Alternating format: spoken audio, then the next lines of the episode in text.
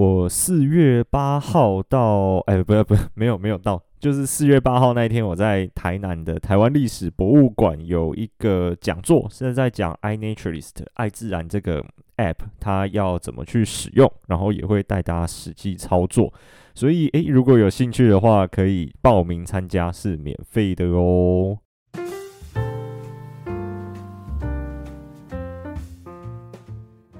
Hello，大家好，欢迎收听《登山者日志》，我是约书古。其实 这一集起本来要跟大家分享一下杜鹃营地火烧的一些调查的事情，但是呢，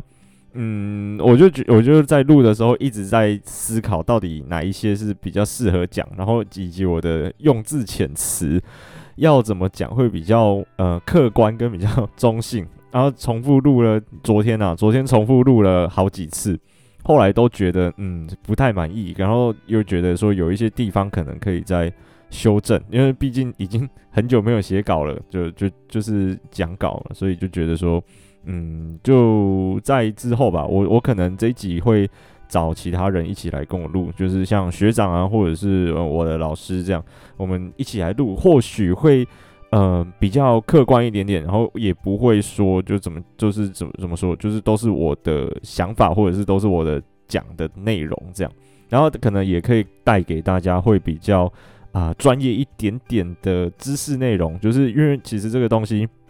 关心的人很多，所以说，呃，大家可能也会好奇说，诶，那山上到底我们调查完有发现什么，或者是那这个地方到底发生什么事情？对，所以我想说，就是在找学长或者是在找老师来跟我一起录音，他们懂得会比较多一点点，所以就，诶，这个就先暂缓，我先就是先搁置一下，大家非常的不好意思，拖得有点久。哎呀，但是这个一定会跟大家录的，这个不用担心。然后，然后呢，这一集在正式开始之前啊，还是要先谢谢抖内我的人，非常感谢大家。对，就是嗯，大家都很踊跃。我我我我我有人跟我说不要要要太有压力了，毕竟大家会喜欢我的节目，所以才会来抖内我嘛。然后这个也算是给我的一个鼓励跟鞭策吧。就是我会努力的再把节目做得更好的。对，最近其实一直在想到底要怎么去呃突破我自己，然后也看了蛮多的书的，像呃，因为今年我我们的调查基本上都还是在八通关附近要做，对吧？不只是呃杜鹃营地啊，就是包含我们原本就在做的一一些研究，高海拔的那些生态调查，都是在八通关附近。然后我就想说，那就来多了解一下八通关这个地方。最近也是在重看很多呃关于这一片就是玉山国家公园啊、八通关这一个地带的一些报告跟书，像是呃鹿野忠雄的《山云与番人》，就把它重新再看一次，因为之前很久以前看过，但是这本书唯一有印象就只有那个鹿野忠雄很生气，他的三个原住民协作跑去打水路，打了好几天才回来。啊，人都跑不见，也找不到人，他有点生气。我就整 整本书就只有记得这件事情，所以最近就开始重看，想说，诶，会不会有一些新的观点？其实，在看书的时候啊，脑脑袋里面会呃有很鲜明的那种画面，就是说，我觉得他他的描述真的很漂亮，然后也很精准，就是他怎么去描述一座山跟呃这个地方它的。特殊性，还有它的植被也好，环境也好，地质也好，就是很具体，然后很鲜明的去呃写在他的书里面，所以看了其实还蛮过瘾的。就是嗯，可以看得到说，诶，我之之前去过走过的这些路径啊、路基，然后他把它写在书里面，可以把它写得到这么生动，就很开心，然后看的也蛮爽的。大家可以去看看，然后里面啊、有蛮描述蛮多，因为呃鹿野忠雄他其实算是。地质学家嘛，但是也是博物学家，就是他也是看了很多呃人文的东西，然后也看了一些自然科学的东西，像是呃生物类啊、植物、动物都有，就是等于说他整个包括地质、水文环境，一直到人文，他都有做涉略，然后也都有在书里面多少有一点描述，所以看起来很精彩，也很扎实。那个真的是没有办法一口气看完的，因为看完之后会想要好好的回想一下前面看的内容，在大概这样，就是大家有兴趣的话可以去看看，对，细可以值得细细品尝的一本书啦，大概是这样子。对啊，然后就是呃一直在想到底要怎么去突破我自己目前的状况嘛，因为其实我觉得现在目前的呃录音的风格都还是停留在我自己说自己想说的。然后有我发现啊，就是有一些人他听 Podcast，其实有一部分的人啊，就是比较想要从 Podcast 里面得到一些知识性的内容，例如说像股癌，哎，就可以从股癌的那个 Podcast 里面知道一些股票的呃知识嘛，或者是一些原则。然后那像有一些，比如说呃 BBC 啊，或者是学日文的频道等等的，就是都可以从里面得到一些知识性的东西。但是我的频道 好像比较缺乏这一块。啊，像其他也是在做户外类的，比如说登峰五四三，诶，他们很好笑，他们真的是好笑到不行，难怪我不知道有没有人说他们是那个啦助眠型 parker，但是呃好像没有，对，就是因为他们的内容真的比较风趣，然后也是蛮有内容扎实度的，然后像户外人说说就不用说嘛，他们都是找各大，比如说各也不用也我不知道有没有各大，算吧，就是。各个在比如说呃登山啊、摄影啊，或者是像潜水、滑雪等等的都有，然后找他们来访谈。诶，我就觉得这个内容就是多元度、多元性就很高。然后我就在想，那我到底要怎么去嗯、突破我自己目前录音的这个状况？有一个其中一个很重要的是，我要去多看一些书，多走一些路了。毕竟嗯、要有自己有累积一些能量，或者是累积一些知识性的东西。才有办法转化之后跟大家分享嘛，不然，呃，一直讲讲了长到现在也是两年多了，都是在讲同样的东西，也不 OK，我还是要自己去做精进。然后另外一个部分其实也是就是观众抖内我的这些经费啊，我会可能就是跟其他创作者或者是其他在登山领域啊、呃、有一些创新啊，或者是有一些特殊性的人约看看有没有办法找他们一起来访谈，对，然后。呃，做可能做成是我的交通费啊，或者是一些比如说要送个伴手礼等等的之类的，对对，这种费用我会我应该会这样运用吧，就是等于说会让我节目的那个多元性再增加一点点，大概是这样啊，就是目前想法应该是这样。如果呃有什么建议的话，都欢迎来大家来跟我说。例如说你想要听到什么样子的主题，或者是诶你推荐我可以去呃约谁来访谈，那。其实我都很乐意，就是也很欢迎大家跟我呃来聊一下，对，就是提供我一些建议，不然都只有我自己一个人在想。其实我不太确定说，呃，我这样子做的方向、努力的方向到底是不是正确的？嗯，应该是这样。然后总之还是很谢谢大家给我鼓励了，因为我前两集有在说嘛，就是最近诶录节目有点录到迷茫，就是会一直很在意那些数字、数据化的东西。然后还蛮多人给我鼓励的，对，就很谢谢大家，对，谢谢谢谢。然后 前面不要讲太多了，然后我要赶快进入主题啊！对，最后一件事情就是我我不在意大家说那 Podcast 是助眠系 Podcast，所以诶，如果之前有跟我讲的话，不用太在意这件事情。我我是觉得还蛮好笑的，就是真的找到自己的节目定位。然后其实我录的也是很开心啦，所以我真的不是很在意这件事情，只是想说我的节目还是要做一点突破，所以嗯，大家不用不用紧张，OK。然后这一集主要是想要来跟大家分享一下，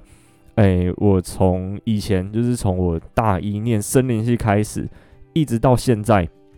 做过哪一些野外的调查跟。这些调查的性质到底是怎么样？然后以及看有没有一些比较特殊的故事，就想说，诶，这一集来跟大家稍微做一个类似故事集的那种感觉吧，调查故事集对的概念，所以希望大家会嗯喜欢，因为其实有蛮多人在跟我说，看看可不可以再多一些，嗯，节目的主题的比例是有关于研究或者是有关于植物，甚至是野外调查的，所以我才想说。可以跟大家来稍微分享一下，对，然后有一些调查，其实在过去的集数都有，呃，很详细的跟大家去讲过了，然后所以就是可能如果有兴趣的话，可以回到前面的集数去听这样。然后好，就是其实大一进森林系之后啊，对爬山一样是非常有兴趣的，所以。那时候就加了一个会上山的研究室，就是我 挑研究室的标准都是这样，就是会上山，诶、好像不错，可以去出去爬山，不用花到自己的钱，诶、就加了，就这样，就是没有没有一个太太特别的喜好，因为我就觉得，诶、可以上山做事，或者是可以去啊山里面待着就很舒服，然后诶、也很期待，所以就都是加这种研究室。然后那个研究室它很特别的是，他们主要是在做南人山动态样区的长期研究。有点像是我现在在做的这个高山研究的这种概念，但是性质呃差蛮多的，只是就是它都是需要很长期去累积资料，然后才可以看出一些变化，然后甚至是呃气候对这些样呃植物到底有没有带来一些影响，对，就是他要透过非常长期的呃调查才可以发现的事情。然后呢，这个南人山它这个这个永久样区其实已经设立。诶、如果我没有记错的话，应该也设立有快要五十年，还是超过了。对，就是台湾有两个很久的动态样区，一个是南人山，一个是福山。然后这两个样区其实每固定每几年就会做一次全盘性的复查，然后去量说，呃，在样区内的呃树木啊有成长，然后有变有死亡，甚至是新增了几棵小苗，多少棵。呃，树种，就是，类似这种概念，就是会做一个很通盘性的那种调查。那这个调查工作其实要花费的时间相当的久，就是做完一次的调查，可能都要花两到三年的时间才有办法做得完。然后那时候，呃，我去南人山做调查的时候，就是也是在做一些例行性的工作。我们那时候其实是想要讨论一件事情，是，诶、东北季风这个东西，它到底会不会对整体的植群组成有影响，就是说在迎风面跟背风面啊，其实物种的组成会不一样。然后那为什么这些物种它可以生存在迎风面，然后有一些物种它就只能生存在背风面？其实我不知道大家有没有去冬天去过垦丁什么龙盘草原风吹沙之类的，那个风超级大。那南人山它的那个迎风面的风啊，其实冬天的时候受东北季风影响。跟那个差不多，就是风超级大的，然后这些风其实对整个植物来说是很重要的干扰的要素，就是环境因素啦。然后呢，为什么有一些植物可以适应这样子的环境，有一些植物不行？这个其实就是我们想要去讨论的问题。然后有一个有其中一个面向是叫做功能性状，就是它的专有名词叫功能性状，英文叫做 functional trait，就是这个东西。是，就是说，呃，每一种植物啊，呃，也应该不是说每一种，就是有部分的植物会，呃，有一些性状，有一些特征啊，例如说像叶子有毛，或者是它有刺，然后有可能是它的叶子很薄很宽大，或者是像松针一样，它的叶子很细长很厚，然后等等的，就是或者是它的叶子啊是有格子的，叶子上面，呃，有一些，比如说斑点等等的，就是。不同各种不同的性状，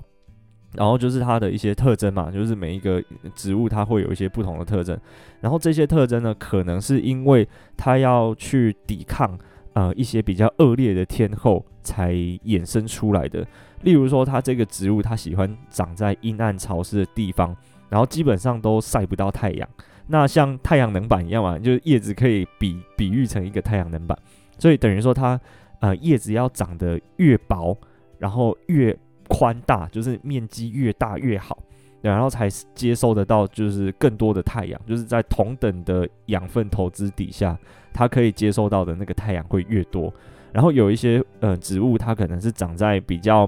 呃寒冷，然后受风强劲的地方，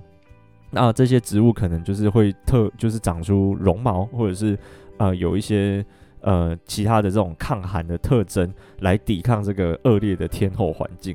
然后甚至有一些植物，它可能是长在比如说阳光比较强烈，然后呃水分蒸散比较快的地方，它可能会长一些比如说革质啊，或者是等等的这种呃叶子比较厚，然后比较有一片蜡质那种感觉。的叶子的特征，其实不只是叶子，然后还有一些其他的，就是例如说，呃，花或果实或者是芽的位置，其实都算是啊、在功能性状的范畴里面。对，然后我们就是想说要去讨论这件事情，就是说，那在迎风面的一这些植物，它们的呃，是不是普遍都具有哪一些特征？背风面是不是会有不一样？所以我们那时候的任务啦，我在南人山待了可能诶有有一个月吗？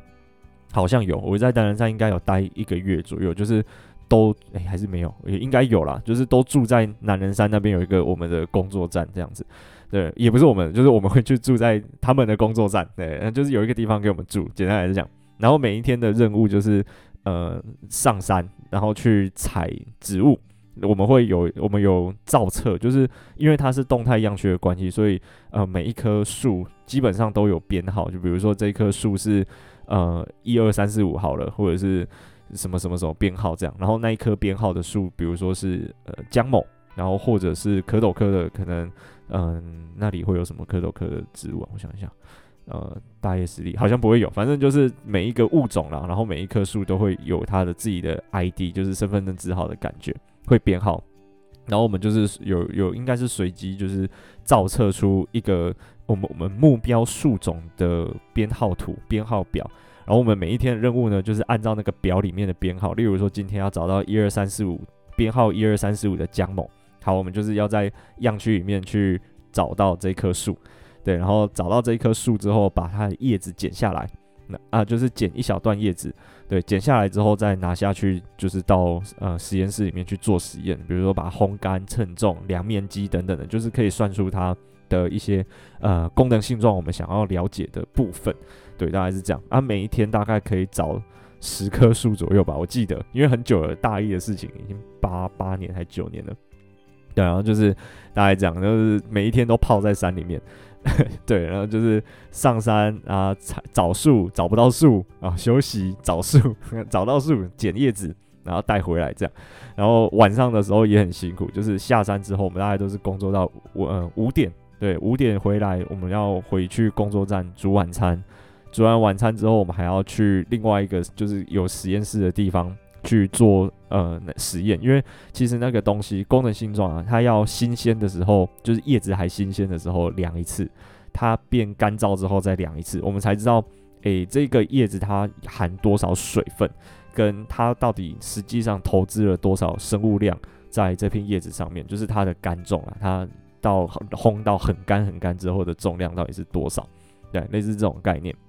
然后每天就这样过着非常充实的生活，就是白天上山，晚上做实验，然后呃还要假日可能会读 paper，就是读期刊文章等等的，这样子就是很充实的一个月。大概大一到大二，基本上都是在研究室在做这些事情。对，然后呃还有另外一个在也是在同样研究室，然后比较我觉得这个就还蛮有趣的调查是一叶兰的调查。这个调查它其实想要研究的是。呃，台湾的一叶兰，它之间的亲缘关系到底如何？例如说，呃，它到底是从北往南传传的，还是说它是怎么样去做分支跟呃分化的？因为其实一叶兰在台湾啊，每一个地方，例如说阿里山也好，然后北大武山也有，然后花莲，然后到比如说嘉里山那边也有，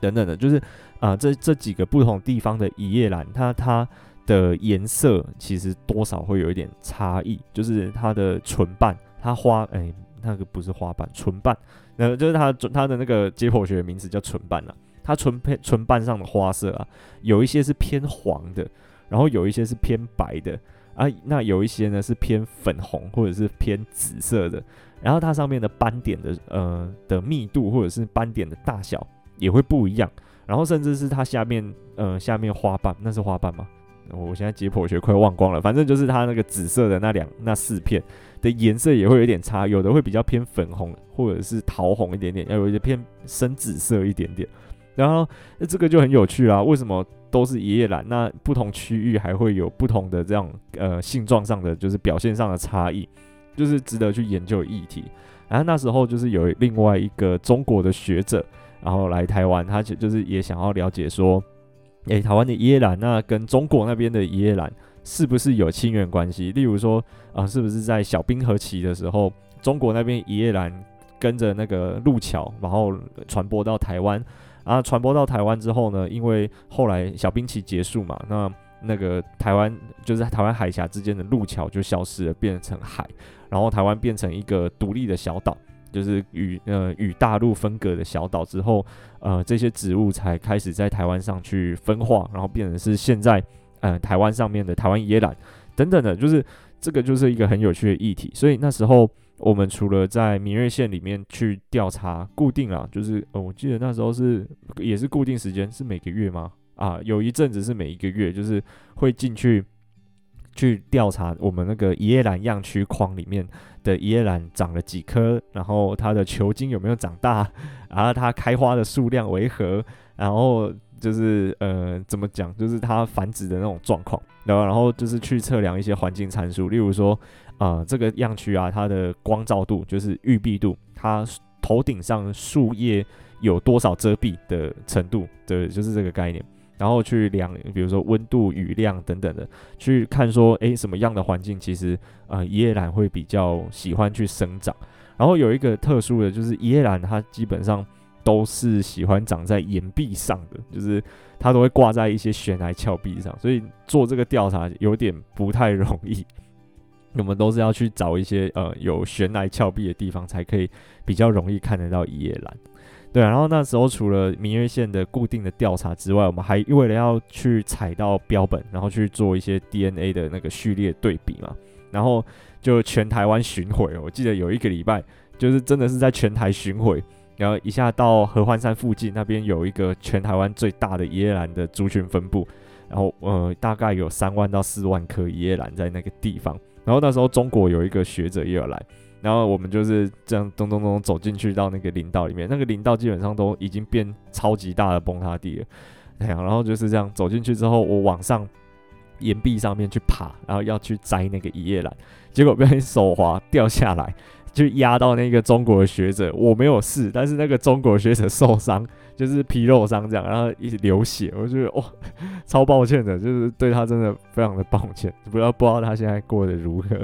对吧？然后就是这样采椰兰嘛，然后我们还有去哪里？北大武山也有去，南横哦，南横也有去，但是我我我不知道有没有在节目里面讲过，诶，应该有，就是我们在南横做椰兰的时候，那时候南横呃路还没有好，所以是走西床上面，他们有开那种啊、施工的便道。我们就是开那种呃四轮传动德利卡，开四轮那就是开石头的便道进去。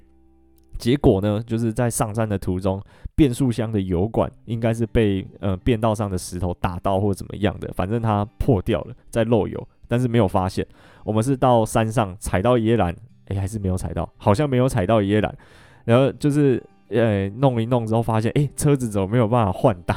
然后我们那那时候老师就很紧张，就觉得啊，死定了，那个车子没有办法换挡啊。手排车可以硬给它入一档嘛，然后就是入到一档之后，我们就开始推车，就是诶，还没有还没有入一档啦，就是我们先推车掉头，就是这样前后入空档，然后前后推车推车推车，然后推到 OK 了之后再入一档下山，对，然后下山的时候赶快直奔修车店去看到底是怎么回事。而且那一趟还有另外一个是，嗯，应该是在上山的时候，哦，我睡着了，然后我坐在窗户旁边，我旁边的同学说，就是南南横施工的那个怪手啊，他的呃，那叫什么挖斗嘛，挖的那个铲子啦，他在回转的时候差一点点，据说差不到十公分就打到我们的玻璃，就是我靠着在睡觉的那一片玻璃，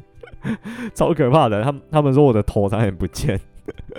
反正就那一趟真的发生很多乱七八糟的事情，然后就是去采一样去采一叶兰嘛，然后后来还有去和平林道，然后和平林道超多那种水泥砂石车的，后来再看那个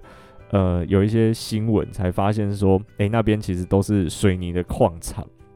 然后那时候就是哇看那个砂石车这样一车一车把土全部载出来，把去做成水泥，其实。嗯，心里还是蛮觉得蛮可惜的，就是说就是这样把一片山就这样整个挖掉，对，就是还是希望了，就是不要去太多的这种开发，但是其实也很难去做平衡，呃，就是我们人的在开，我们人为在活动，或者是其实我们在建设的时候，多少都会影响到环境，那。这个就是另外一个问题了，就是要怎么去在人跟环境之间有一个共处的共存的方式，而不是站在对立面的那种角度来去说，诶，就是说我们就是完全要禁止开发，或者是我们就是要硬要开发，为人类带来更好的生活品质等等的，就是这其实不一定不应该是对立面的，这应该是要人类跟自然和平共处的，因为我们其实人。终归还是生存在自然生态的那个生态系里面嘛。所以说要和平共存才有办法永续的发展。那这是另外一个问题啊，对。然后反正就是去和平林道一样，就是采一叶兰出来。然后还有去哪里啊？还有哦，还有去七兰山。然后那时候去七兰山很酷哦，因为七兰山它是林道是有管制的，那边是退辅会在管的。然后呢，他们会有那种游览车包车带进去看七兰山神木群。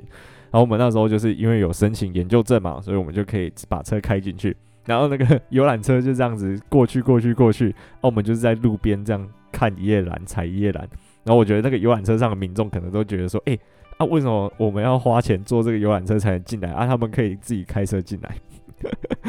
我就觉得，哎，还蛮有，还蛮有趣。有时候做做研究或者是做这种计划调查，有就会就会发生这种状况。像之前也有听说，可以把车开到接近神秘湖去做那个高山湖泊调查，就是也也算做研究做调查的一个好处吧。就可以有时候可以不用走那么远的路，就可以到一些一般人都没有办法去的地方，对吧？但是毕竟我们都还是工作啦，不是去玩的。对，这个一叶兰调查，然后呢就是这样，呃，采采采采采，基本上把全台湾有一叶兰分布的地方都采到样本之后，就拿回来做实验室的分析了。因为那时候就是也去科博馆待了两个礼拜，就是跟科博馆那边有一个老师去学一些分析的技巧，对，然后就是学得很烂，那时候才大几、大一、大二而已，那个有一些呃基础知识都还没有建构起来。一个突然去学一些很难的技巧，哇，那个真的没有办法学得太好。我我那时候是跟另外一个同学去的，我觉得他应该有学的比我好。就是我那时候听懂的其实没有很多，是后来研究所之后啊、呃，在有做到类似的分析方法，然后回去之后才发现啊，原来我大二就学过了，那那的这种感觉。然后后来这个一叶兰这个他们研究以前的研究室啊，大学那边的研究室有发表成呃论文期刊论文，就是说。呃，耶兰它的一些台湾目前的分群，就是一些亲缘关系等等的，这个我就不细讲了。我讲下去，大家应该会真的睡着。对，有兴趣的话可以去查一下，查查看。它是发在，我记得是发在台湾尼亚这个期刊上面，但还不错，但是是英文的，然后蛮有趣的一个研究。然后后来呢，就是呃，开始。就是大三、大四之后，我是在另外一间研究室，然后另外一间研究是比较特别的是，它就是做社会偏社会科学的研究，例如说像是呃 FSC 的国产材认证制度的研究啊，然后还有呃一些碳汇、碳储存的研究等等，就是它会比较偏经济学、自然经济学的一些相关的。东西在讨论，因为其实我们要去定义一个实体的东西，它的经济价值是非常容易的。例如说，呃，我们要去定义，比如一个登山背包好了，它就是价值可能八千块，那把它卖出去，扣掉它生产的成本、运输的成本，然后呃等等的销售成本等等的，它的呃带可以带来的经济效益。就是多少？那可能三四千块，或者是甚至不止，可能五千块，类似这种概念。我们其实这种现实固体实体的东西是很容易去计算它的带来的经济效益的。然后甚至是比如说我们的人均 GDP，然后或者是呃我们一年的呃国家的那种税收产值等等，就是很容易去计算去衡量嘛，因为它就是钱。但是呃自然生态我们要怎么去定义它的价值？这个其实就是一个问题了。例如说，我们以杜鹃营地烧掉这样一个事情来举例好了。这一片森林这么大公顷，就是这个公顷数，比如说我们举例啦，不是杜鹃营地，就是假设十公顷的树木烧掉好了，那它对自然生态来讲有多少损失？诶，很难去定义，对不对？因为我我不知道要怎么去讲说这些木材或者是这一片森林。可以为自然生态这件事情带来什么损失？我们今天讲的不是呃木材收益带来的损失，因为本来那个地方就不能砍树嘛，所以说那个木材也不会拿来卖。那但是呃，比如说这片森林烧掉，它一年可能我们就少吸收了几公斤的二氧化碳，或者是几公吨的二氧化碳。然后这片森林烧掉，它没有办法呃水源涵养。然后，或者是它没有办法提供野生动物的栖息地，然后甚至是它这片森林烧掉需要更新，那要花多少时间？然后这些时间的呃成本，就是这一段时间它都没有办法有一个完整森林生态该有的功能嘛。然后这样这样子这一段时间它会呃带来多少的损失？其实就是呃需要透过一些方法，然后来去定义说这样子的损失到底是值多少的经济效益。其实也不只是损失啊，我们也会去定义说我们今天有一片森林。它可以为我们带来多少的价值？就是有点像是 NFT 那种感觉吧。如果要呃比喻成现实的东西，因为毕竟 NFT 它的价值就是人给它了嘛。然后哦，讲白一点，它就是一张图片或者是一张什么。然后我们要去定义它的价值的话，也是要透过一些方式，或者是透过一些衡量的标准去定义它嘛。那森林生态跟森林自然经济其实也是差不多的概念，就是我们会有一些方法来去定义说这片森林到底有多少生态意义上的价值。对，然后我们就是呃可以透过这样子的方式来去跟其他人讲说，如果这片森林消失，或者是呃如果我们多产生一片森林的话，可以为我们的生态带来多少的效益。有的时候会比较具体啊，也比较容易去跟其他人解释说，比如说，呃，森林生态的呃重要性，类似这种概念。后来我都是待在这种这间研究室里面，一直到大四。可是那时候 我做的研究跟这个又没有关系，我那时候做的研究是森林疗愈相关的。但是最近其实也蛮夯的，大家如果有兴趣的话，可以啊、上网搜寻，那叫森林保健学会，他们有在开森林疗愈师相关的认证的课程，那我觉得认证归认证，但是上完这个森林疗愈师的课啊，其实对于自己在山上来说，会比较容易知道说，呃，要怎么样去亲近大自然，跟要怎么去呃应使用大自然的各种。呃，资源，然后来去让自己的身心灵都有得到放松。其实简单来讲，就是透过五感体验，五个感感官的知觉来去体验整个大自然。第一个是视觉嘛，我们可以用眼睛去享受大自然的美景，然后享受呃森林的一些变化，然后呃享受一些比如说像森林里面的动植物啊这些特殊的生物，我们可以透过眼睛去观察，然后去感受。然后另外一个是听觉，例如说听鸟的声音、听昆虫的声音、听流水的声音，然后听风的声音，就是风吹动树叶的沙沙声等等的，就是我们其实在森林里面可以静下心来，然后闭着眼睛，稍微呃放空，也不也不是放空，就是呃把专注力放在听觉上面。其实会发现说，森林的声音还蛮热闹的。然后透过这样听觉的体验啊，其实可以从另外一个层次去感受森林不一样的面貌。然后再来一个就是嗅觉啊，森林是有味道的，树皮的味道，然后啊草的味道，流水的味道，或者是整个空气里面是不是有一些特殊的香气啊，花的味道啊，叶子的味道等等，就是我们也一样可以透过嗅觉。然后来去呃体验整个森林，就是把等于说把我们的感官整个呃拆解开来，也可以合在一起，就是互相搭配。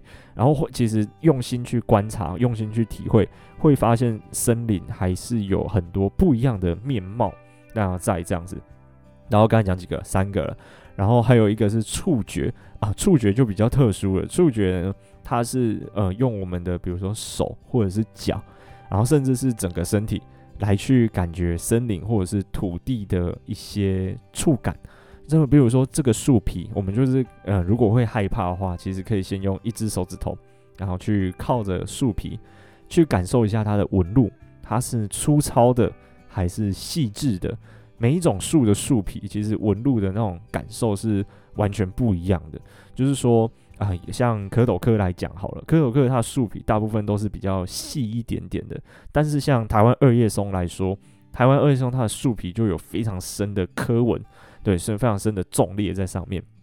然后呢，嗯，像白千层，它的树皮啊是非常的柔软的，就是每一种树它的树皮的质地都是不一样的。我们就是先用一只手指头去摸摸它的树皮，然后如果觉得诶自己可以接受。啊，然后树木感觉它也可以接受我们这样摸它的话，我们就可以尝试把手掌贴在呃树皮上面，然后可以想象说，呃，这个树啊，它里面嗯、水分，然后是不停的往上去输送的，就是由根部吸收，然后水分呢、是在这个树里面一直在往上送。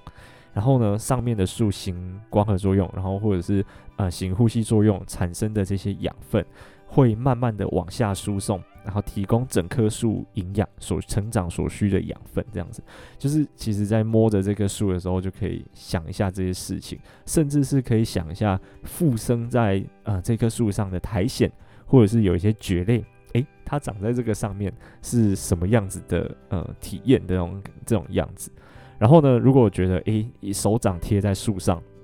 我们也可以接受的话，可以尝试去抱着一棵树，然后脸颊可以靠在树上，就是去听听看它有什么声音，就是结合其他的感官，然后来去啊、体验一棵树它能带给你什么样子的心得，或者是呃什么样子的感受。会其实每个人。讲这个体验过后，讲出来的内容都不太一样，等于说每一个人在跟树在互动的时候，能带给自己的呃疗愈的感受是完全不一样的。然后甚至也可以把鞋子脱掉，就是赤脚站在草地上，然后去感受一下这个土地它是湿的，是不是有湿气，或者是它是柔软的呢，还是干燥的？等等的，就是不一样的呃触觉的体验，会给我们一种很新的感受。因为其实一般我们在呃登山或者是在户外的时候，都是啊、一定是穿着鞋子的嘛，很少很少是赤脚在走路的。然后如果这时候我们把鞋子脱掉，就是单纯赤脚的坐在啊，他、站在地上或者是盘坐在地上的时候，会有一种很新奇的感觉。我只能这样讲。然后每一个人啊，他会呃体验到的那种给带给自己心灵富足的那种感觉感受是完全不一样的，所以可以下次去体验看看。另外最后一个呃感官是味觉，味觉的话，它其实也很特别，它就是呃鼓励大家在呃做做森林疗愈活动的时候，可以使用当地就是呃在地的一些食材，例如说像去到新竹附近，我们可能会想到马告。等等的，就是用这些在地的食材，然后或者是有一些红梨，在花莲那边会有红梨这些呃食材做成的料理，然后我们去品尝这座森林可以带给我们哪一些丰富的食物，对，然后例如说爱玉啊等等的，这些都是，所以说就是透过这五感体验，然后来进到森林里面，进到自然的环境，去让自己去放松身心，然后其实还蛮特别的是。这个东西啊，在德国过去啊，现在好像没有了。过去德国其实是有呃纳入健保体系的，就是它它等于是一种呃治疗程的概念，就是比如说你今天觉得压力太大，那我们觉得压力太大了，那我就去看医生嘛，可能看身心科等等，然后医生就会说 OK，那我们就就让你开处方箋，让你去森林疗愈两个礼拜。然后回来看看那个呃身心灵有没有得到一些放松跟改善，对，就是就是它是确实是有效果的，而且其实不需要有专人的带领才有效果。当然有专人带领的效果肯定会比自己去还好，但是我们走进森林啊，其实对自己的身心灵来说都就是已经有疗愈的效果，然后可能可以再透过一些特殊的方法，像我前面讲的五感体验。然后甚至是其他的一些呃瑜伽，然后伸展等等，就是来去在森林里面做，达到更好的疗愈跟放松的效果。然后那时候就是跟着大家，跟着呃研究的团队，其他研究团队，台大那边的团队啦，在做森林疗愈的一些研究，就看看阿里山这个地方，诶，到底适不适合去推广森林疗愈。然后后来得出来的结论应该是适合，我已经有点忘记我那时候做出来的结果到底是怎么样。然后而且阿里山啊，就是最近森林疗愈步道也启用了，大家如果有时间的话，可以到阿里山的那条森林疗愈步道走一走。它其实步道沿线都有设立一些解说牌，就是说呃教你怎么样自己在森林里面去操作森林疗愈的呃活动。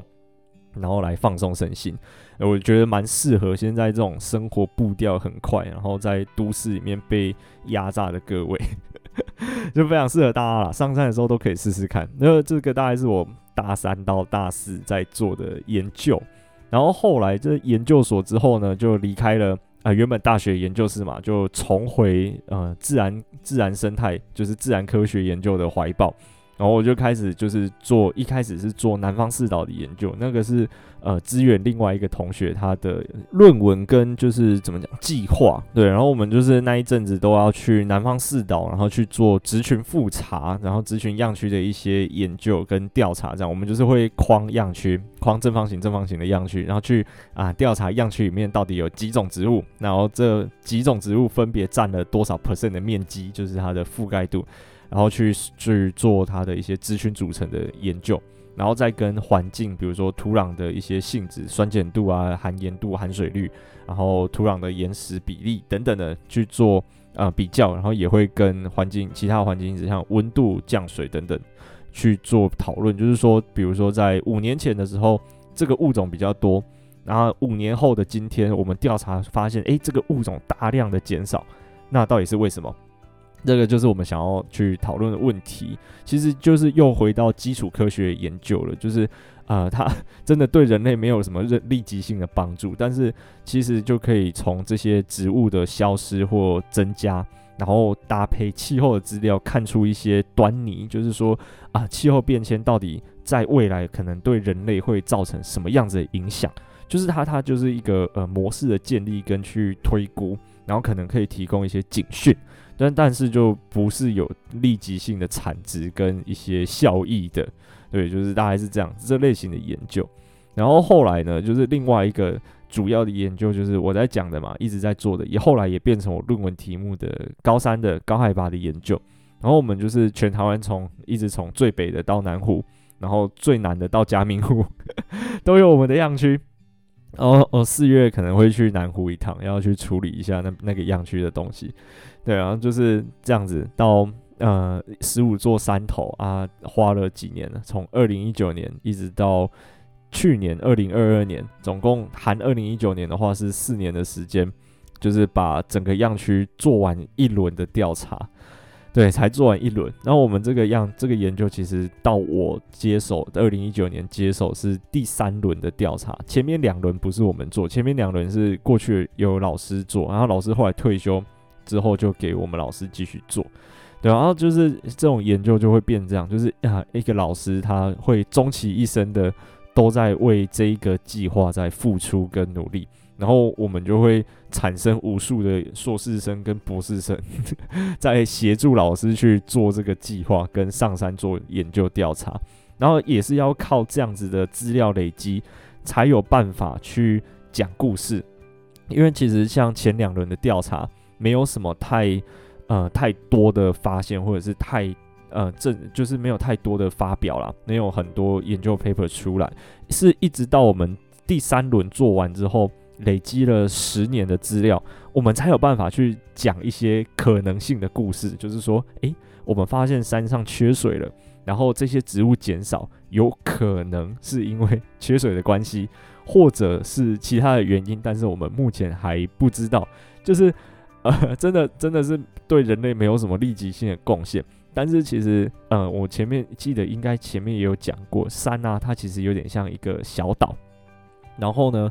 呃，等温线就很像海平面，就是说，等温线其实就跟等高线有差不多的概念，就是比如说在夏季的时候，二十度的这一条温度等温线，大概可能会在海拔，我我随便讲的，可能会在海拔两千公尺左右好了。那海两千公尺以上的呃区域嘛，一个山头，它两千公尺以上的区域是不是就是呃温度低于二十度的这个区域？然后它就变成是有一些植物啊，可能它只能适应二十度以下的温度也好了，然后它就没有办法去下降，去扩散到两千公尺以下的这些范围，等于说它就很像一个孤岛，然后两千公尺那一个区域就像海平面一样。然后我们其实气候变迁、温度上升，这大家最近可能会知道的是海平面上升嘛。然后海平面越来越上升之后，呃，我们可以居住跟生存的环境就越来越小。那温度上升，其实在高山上也有一样的道理，就是等温线会往比较高海拔处移动。那这些只能适应低温的物种呢，它可以生存的环境就越来越小了。对，就是这样子。我们其实有这样子的一个假说。结果呢，做出来，诶，台湾好像这件事情不太明显，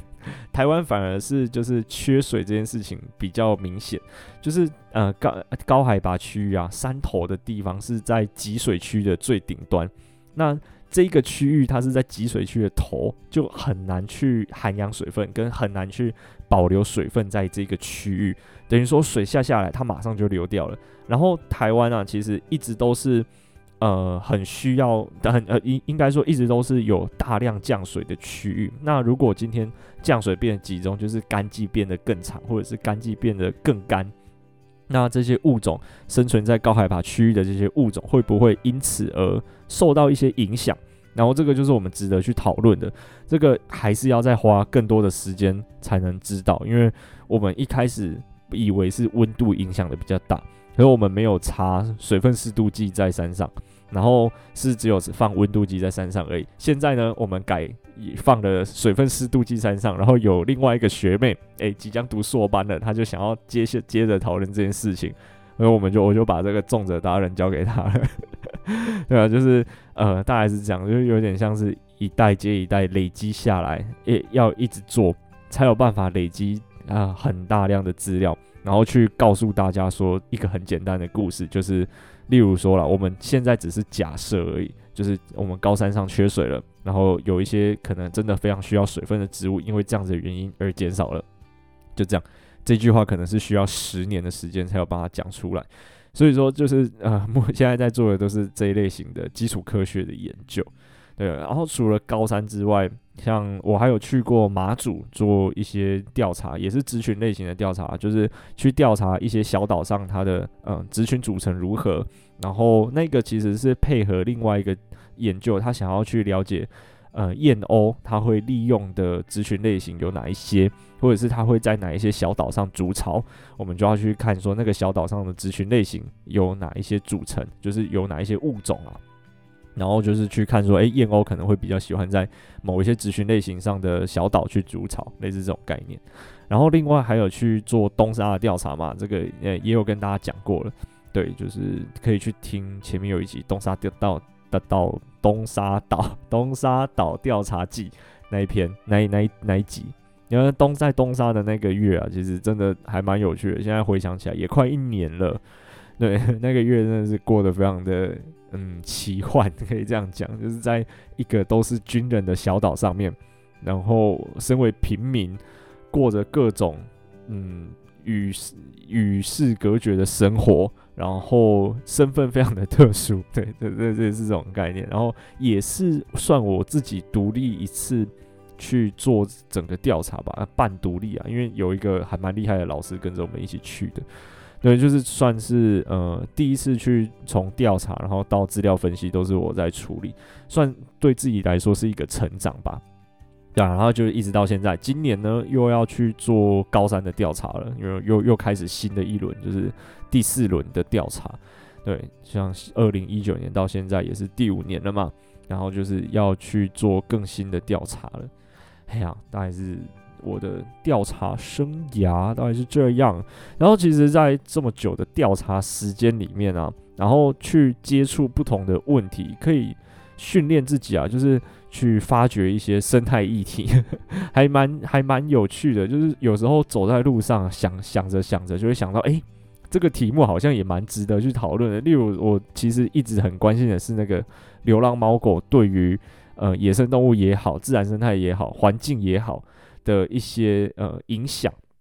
因为其实也那个流浪狗或者是流浪猫，他们在野外会去狩猎嘛，或者是甚至如果有人喂养的话，它会聚集，然后聚集的话，其实会不会对那个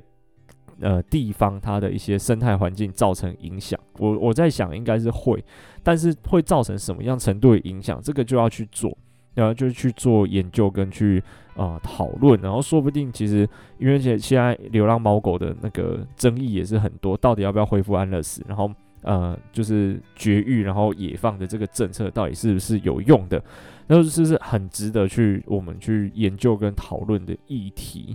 然后类似这种概念，就是有时候走在路上都会想东 想西的，或者是说在想说，诶。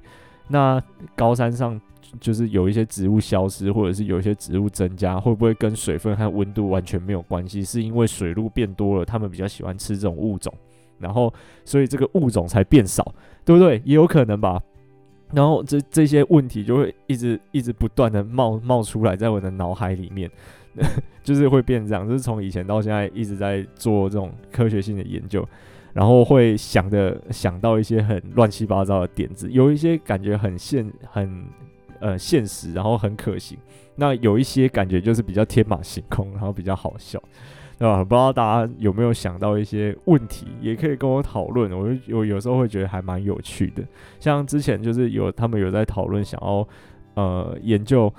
比如说像黑冠马路，它的族群数量，那黑冠马路是大笨鸟嘛，它都会出现在各个公园里面，跟绿地面积的增加有没有关系？对，类似这种概念，就是想说，诶、黑怪马路它的栖息环境是怎么样？为什么，嗯，它在这几年突然变多？嘿，然后那会不会跟我们可能盖学校、盖公园等等的有关系？那诶、这个就可以去讨论，对啊，就是类似这种概念，甚至是像是物候周期也好，例如说。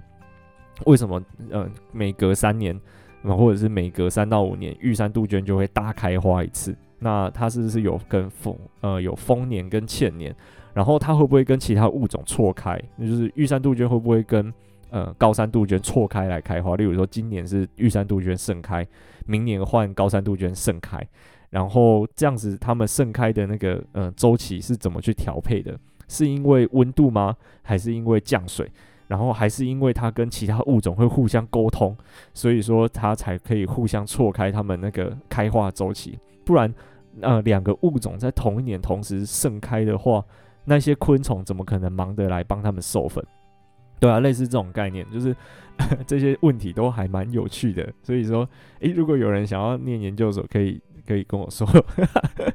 对，如果爱爬山的话，我们现在都，我们现在研究所念加入我们研究所的标准都是，诶，会爬山就可以来，对户外不排斥就可以来试试看，对对，对，大概是这个概念。如果有什么问题的话，也欢迎找我讨论啊。然后希望大家会喜欢今天的小故事们，对，就大概是这样啦。然后如果有兴趣的话，可以去追踪我的 IG 跟 Facebook。嗯，我都会更新一些有的没的小日常，然后有问题的话，就真的很欢迎跟大家讨论。那、大家大家来跟我讨论，不是跟大家讨论，大家来跟我讨论。然后以及就是说，如果你觉得有什么是我可以录的主题的话，嗯，我非常需要大家来给我一些建议。好啦，就这样啦，我是尤师傅，我们下次再见啦，拜拜。